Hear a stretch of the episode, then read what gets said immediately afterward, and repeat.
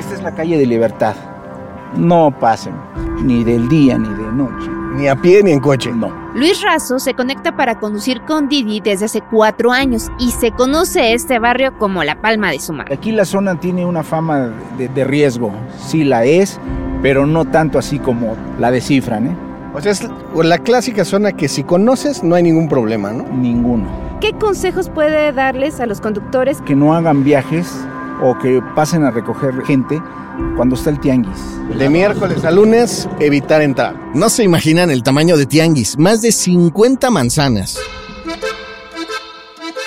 Pues Mira, ahí hay un letrero que dice hecho en Tepito. Es increíble lo que Tepito hace de todo esto. ¿eh? En Tepito encuentra usted lo que quiera, lo que quiera, lo que quiera absolutamente. Desde tubos de herrería hasta ropa, aunque... Lo más famoso siempre y lo primero fue esto, todos estos almacenes de zapatos. Como parte del tour, Luis nos llevó a los mejores lugares para hacer compras, hasta un taller donde todavía hacen zapatos a la medida. Es de los pocos que quedan en la ciudad. Lo nuestro pues, es meramente artesanal no implica grandes maquinarias ni grandes cosas. Eduardo Rosales tiene 61 años y es zapatero desde los 13. Y yo no me iba a ir de un episodio como este con las manos vacías. Javier, creo que por ahí necesitas unos, mijo. Sí, ya, ya me dejen.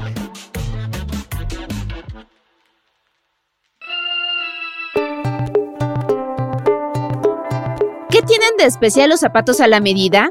¿Dónde se consigue todo para el calzado, desde hormas hasta adornos? ¿Cómo le hacemos para movernos por Tepito en auto? Aquí te lo vamos a contar. Yo soy Javier Bravo. Y yo, desde El Pino. Bienvenidas y bienvenidos a Ruta Didi. Iniciamos nuestro recorrido. Esta vez desde el barrio Bravo de Tepito, de donde salí como niño con zapatos nuevos.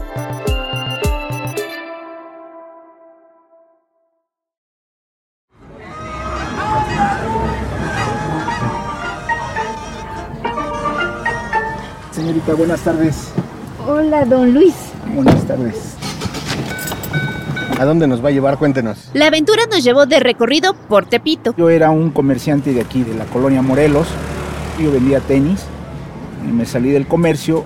Lo más práctico era meterme aquí a la aplicación Didi y pues de eso me he sostenido. Este es uno de los barrios con más tradición de la Ciudad de México. En la época prehispánica fue frontera entre Tenochtitlán y Tlatelolco y zona de comercio entre ambos pueblos. Durante la colonización fue uno de los últimos focos de resistencia indígena, barrio bravo de siempre. Así que el comercio y la independencia son dos rasgos de su identidad. Ahorita los voy a llevar a donde vienen las excursiones de gente que son comerciantes en sus lugares de provincia y se vienen a surtir aquí y a esas personas les ayudan acomodando su mercancía en el camión.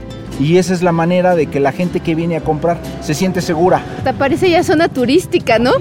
y pasamos de las ventas al mayoreo a los que tienen su mercancía en el piso ofreciendo todo tipo de chacharitas de segunda mano. O tercera o cuarta. Son los conocidos ayateros. A ver si ellos tienen trato con el dueño del puesto y le dicen, oye, ¿me permites trabajar? Algo les cobran. Pero ellos lo que quieren es sacar su mercancía. Claro. Todo eso es usado, pero todo esto, aquí venden discos, grabados, memorias, perfumes. El estudio completo para montar nuestro podcast. Todo. Sí, de todo. Los ayateros se encuentran alrededor de la iglesia de la Conchita, como se le conoce a la parroquia de la Concepción de Tequipeucan. Dato curioso, en 1521 se hizo prisionero aquí a Cuauhtémoc, el último emperador mexica. Y para no quedar nosotros también encerrados, seguimos avanzando por las calles mientras Luis nos explicaba los lugares más representativos. Aquí antes era el cine Bahía, el cine Victoria. Esta vecindad antes le llamaban. Hicieron deportivos y escuelas para los niños. Entonces, para solicitar un Didi o para que ustedes, amigos conductores que se conectan a Didi, vengan a dejar su pasaje o a tomar pasaje, es los ejes viales, digamos. Sí, los ejes viales, sí. Ok, este eje también va a ser imposible que usted entre por él, pero sería aquí, pedir el viaje entre el eje 2 y anillo de circunvalación. En Tepito hay 62 organizaciones de comerciantes, entre 8 y 12 mil puestos comerciales semifijos, 17 calles cerradas al tráfico de vehículos. Es sin duda el tianguis más famoso de la capital. Esto es un cálculo aproximado hecho a partir de estudios universitarios. No hay cifras oficiales y eso que es el más tradicional que tiene la ciudad. Tantos puestos del tianguis en la vereda y las calles cortadas podrían sacarle canas verdes a los conductores. Si usted entra al tianguis, los mismos del tianguis, porque entra su carro, le empiezan a presionar que por los carros no pasen ahí. Si una persona está haciendo una compra, usted con su carro pues lo presiona y el del puesto pues hay molestia. Y nada más es cosa de que uno empiece a decirle algo y el otro se alborota y el otro se alborota. Ese es un riesgo. Por eso Luis nos recomendaba no recoger gente en el mero tianguis, sino afuerita. ¿Y quieren saber por qué el martes es el mejor día para entrar con auto a la zona? El día martes, Tepito, la lagunilla y todo lo ocupan para hacer una limpieza de todos los puestos, de lo que se generó de, de, sucio. Mucha gente viene a abrir sus bodegas para ordenar lo que van a vender en el transcurso de la semana. Entonces, los martes de plano, digamos, es día de descanso, entonces es día donde se puede circular libre. ¿Y en qué horarios más o menos? Son los buenos como para andar por aquí. De las 2 de la tarde en adelante. Aún llegando en día despejado, hay que ponerse bus. Ahorita justamente que se nos emparejó una moto en el tope, está ahí como un cierto temor de la gente a las motos y a las motonetas, ¿no? Este chamaco puede ser en un momento dado que lo mandan y le dicen, ve a ver qué está haciendo. Tanto por seguridad como por facilidad, mejor dejar el carro afuera. Entonces, ¿por qué calle se debe de andar y por cuáles dices no entren? no deben de entrar aquí cuando está el, el, tianguis. Jesús Carranza, no pueden entrar ni por Peñón, no pueden entrar ni por Rivero, no pueden entrar ahí donde dice Bartolomé, donde, aquí donde está el campo. Okay. No pueden entrar. Además de los consejos de Luis, también se pueden apoyar en los vendedores. Para ellos es importante que los clientes nos vayamos con buen sabor de boca de nuestras compras en el barrio. La gente también cuando ven a sus clientes, siempre les van a aportar el apoyo para que regresen con bien con su mercancía y les indicarán por dónde son los caminos seguros, ¿no? Para venir aquí pues se necesita el dinero, ¿no? Y cuando traemos dinero pues venimos desconfiados porque sabemos que traemos nuestro dinero. Y, aquí a Tepito llega usted a comprar a las 12 del día y, y usted tiene 20 minutos de nervios volteando para todos y después se va a las 5 de la tarde que ya se, se, olvidaba que andaba en Tepito, ya se va con sus cervezas, con todas sus compras. Es como todo, mientras entres con confianza, todo sale bien. Y como se trata de ir de compras a Tepito, después de casi una hora de tour, llegamos a nuestro destino final, el epicentro del zapato chilango. Este es el mercado de granaditas. Zapatos. Zapatos. Aquí hay zapatos de todas tallas, tipos y colores. Exacto, y ahí es cuando empiezan a cerrar. Porque cuando ellos tienen los puestos aquí, ya nada más hay un carril para circulación de los vehículos. Después de la guerra cristera comenzaron a llegar muchos zapateros del Bajío a vivir y trabajar. ¿En qué calle estamos ahorita? Estamos en la calle de Talabarteros.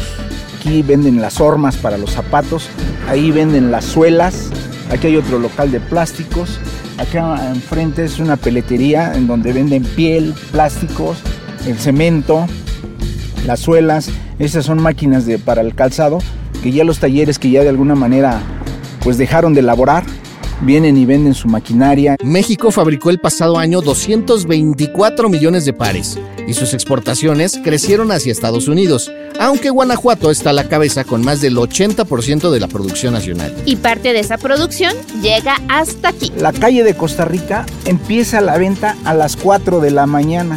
Hay una leyenda que dicen que si llegas a esa hora consigues más barato todo. Ok, a las 4 llegan los, los camiones de León, Guanajuato o de Guadalajara a descargar. Y hay zapatos de todo tipo. Ahí lo puede ver usted. Ahí los pueden ver, las botas, tenis. También de toda calidad. Así que don Luis nos dejó en el taller de calzado Flores de Rosales, un departamento que por la pandemia tuvieron que acondicionar como taller de calzado artesanal después de que perdieron el local que rentaba. Vamos a subir al taller de don Eduardo. Vamos. Creo que es por aquí. Subimos, usted no se dio cuenta, pero la verdad es que este, subimos como seis pisos. El olor a pegamento nos dio la bienvenida y también el mero mero maestro zapatero del lugar. Hola, buenas tardes, don Eduardo. Eduardo González, servidor. Adelante, adelante. Don Eduardo abrió su taller en el año 1985, pero conforme fueron descendiendo los pedidos durante la pandemia, lo pasó a su casa. Al fin que sus clientes de toda la vida saben perfectamente dónde encontrarlo. Así que en medio de la sala hay una carretilla llena de zapatos para darles el último repaso antes de venderlos. La mesa del comedor está repleta de cortes, hormas y martillos y una de las recámaras es el taller donde están las máquinas. Aquí es donde se marcan los pasos de mucha gente. Por esta puerta salen unos 300 pares a la semana que realizan entre solo tres personas. Y como les caímos en pleno horario de trabajo, el sonido de las máquinas nos acompaña en este episodio. Detrás de cada par de zapatos artesanales está la sabiduría de generaciones de zapateros. Y aunque pueda sonar a lujo, no lo es. Aquí se venden entre los 200 y los 400 pesos. Un calzado de piel bien fabricado aquí en México por nosotros los artesanos, quizá nos dure 3, 4, hasta 5 años. Cuando un, un zapato de, de alguna marca, pues ya realmente si nos duran 2, 3 meses ya es, ya es ganancia. Los zapatos que aquí elaboran están muy pensados para las necesidades del barrio. Pues aquí la gente es eh, más de la fuerza de trabajo. Hay que caminar, hay que corretear el camión. hay ¿Cómo son esos zapatos que piden las mujeres? El llamado la valerina de piso. Para la comodidad de desplazarse rápido, cargar, llevar, traer. O pasar el día pisando los pedales. Clutch, freno, clutch, freno, acelero, clutch, freno, acelero. ¿Cómo empieza el proceso de un zapato? En el caso nuestro, normalmente el mercado nos, nos sugiere, vamos a pensar que digan, yo pretendo un tenis. Y entonces de esa manera nosotros lo que hacemos es con la horma, sacamos los trazos. El proceso es así. El maestro zapatero prepara el diseño del calzado. Luego se saca el molde sobre la horma, del talón hasta los dedos de los pies y también el empeine. Se cortan las piezas, ahí saco el corte y el forro. Y entonces inmediatamente entra la máquina, cose y entonces ya van tomando la forma de la pieza. Yo necesitaba llevarme unos negros de agujeta de la talla 8. Ahora sí que pudimos verlo en vivo y en directo y con explicación de los maestros. Este que es de piso, ahorita cuánto hizo maestro, unos 20 minutos, unos 20 minutos, un par. Jesús Ramos es montador. Eso significa que es el que pone el material en la horma para coserlo, dar la forma al zapato y pegar la suela con la máquina a presión. Jesús arrancó con su tío a los 10 años. ¿Cuál es más fácil o cuál más- es, y cuál es el más difícil? ¿Los tacones, las botas? ¿Cuáles? No, cuando tiene uno el conocimiento, nada es difícil. Si esto ya le dio la, la presión del aire, al haber, sido activado el pegamento con el calor, toma una adherencia total en la cual es más fácil romperlo que despegarlo. Y ya nada más se saca la horma y ya está listo para lo que es empacarlo, adorna- adornarlo, que es ponerle su etiqueta, su número y darle su limpiada. Y de eso se encarga Esmeralda Flores, esposa de don Eduardo y de oficio adornadora. Ahorita estoy adornando un zapato de hombre y lo estoy calando. Si hay que ponerle algún pigmento o carnauba y luego prosigo a ponerle la plantilla, su marca y queda listo para que se lo lleven a entregar. Yo soy el toque final. Esmeralda también lleva en este gremio desde los 12 años. Empecé tejiendo corte de cabra, pargata española. Mis papás eran zapateros, mi papá era curtidor, me casé con un zapatero también. Y ya mi esposo fue que me enseñó muchas más cosas, como el adornado, el maquinado. Como he estado siempre en el zapato, sí les sé decir de lejos si lo están haciendo bien o lo están haciendo mal. Mientras el mercado se llena de productos extranjeros, hechos en masa y más baratos pero sacrificando calidad, algunos temen que ya no haya relevo para aprender el oficio. Pues ahora ya los jóvenes ya no le toman cariño a- al oficio y lo nuestro pues, es meramente artesanal, no implica grandes maquinarias ni grandes cosas. Estamos hablando de una simple parrilla de, de un mercado que cuesta 50 pesos. Este, eh, una mesa para poderse apoyar y las formas que se van a hacer. Entonces todo va basado en los conocimientos que nos transmiten. Unos conocimientos que en este taller son puro arte. ¿Y para usted qué significa ser zapatero? alcanzar los objetivos como ser humano y como persona en cuanto a lo que yo pienso y en cuanto a lo que yo deseo, en cuanto a lo que yo quisiera mostrarle al mundo. Habrá quien lo haga en una escultura, ¿verdad? Una pintura y yo con un par de- zapatos.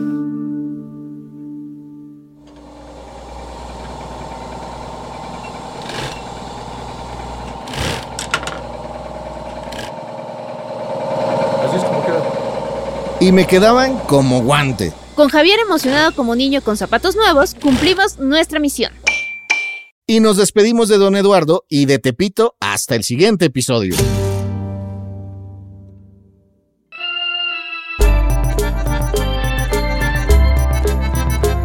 Esto fue Ruta Didi. Muchas gracias por escucharnos. Este episodio fue producido por Quisaya Estudios para Didi. Lucina Melesio es directora y productora ejecutiva. Ode del Pino y yo, Javier Bravo, estuvimos en los micrófonos y en la producción. El guion es de Paula Vilella. Sara Carrillo es productora senior. El diseño sonoro y el tema musical son de Carlos Jorge García y Tiger Lab. Los ingenieros de grabación en el estudio fueron Manuel Vargas Mena, Gabriel Chávez y Mateo Pineda de Sound Mob Studio. Por Didi, Marisa Hurtado es la encargada de comunicación en el sector de movilidad y Gerardo Arriola es analista de comunicación. Y para que conozcas las promociones vigentes de Didi y cheques términos y condiciones, entra a la página mexico.didiglobal.com. ¿Te gustó Ruta Didi? No olvides darle clic al botón de seguir en cualquier plataforma en la que te guste escuchar tus podcasts, porque estamos en todas y es gratis. Nos vemos la próxima semana. Bye.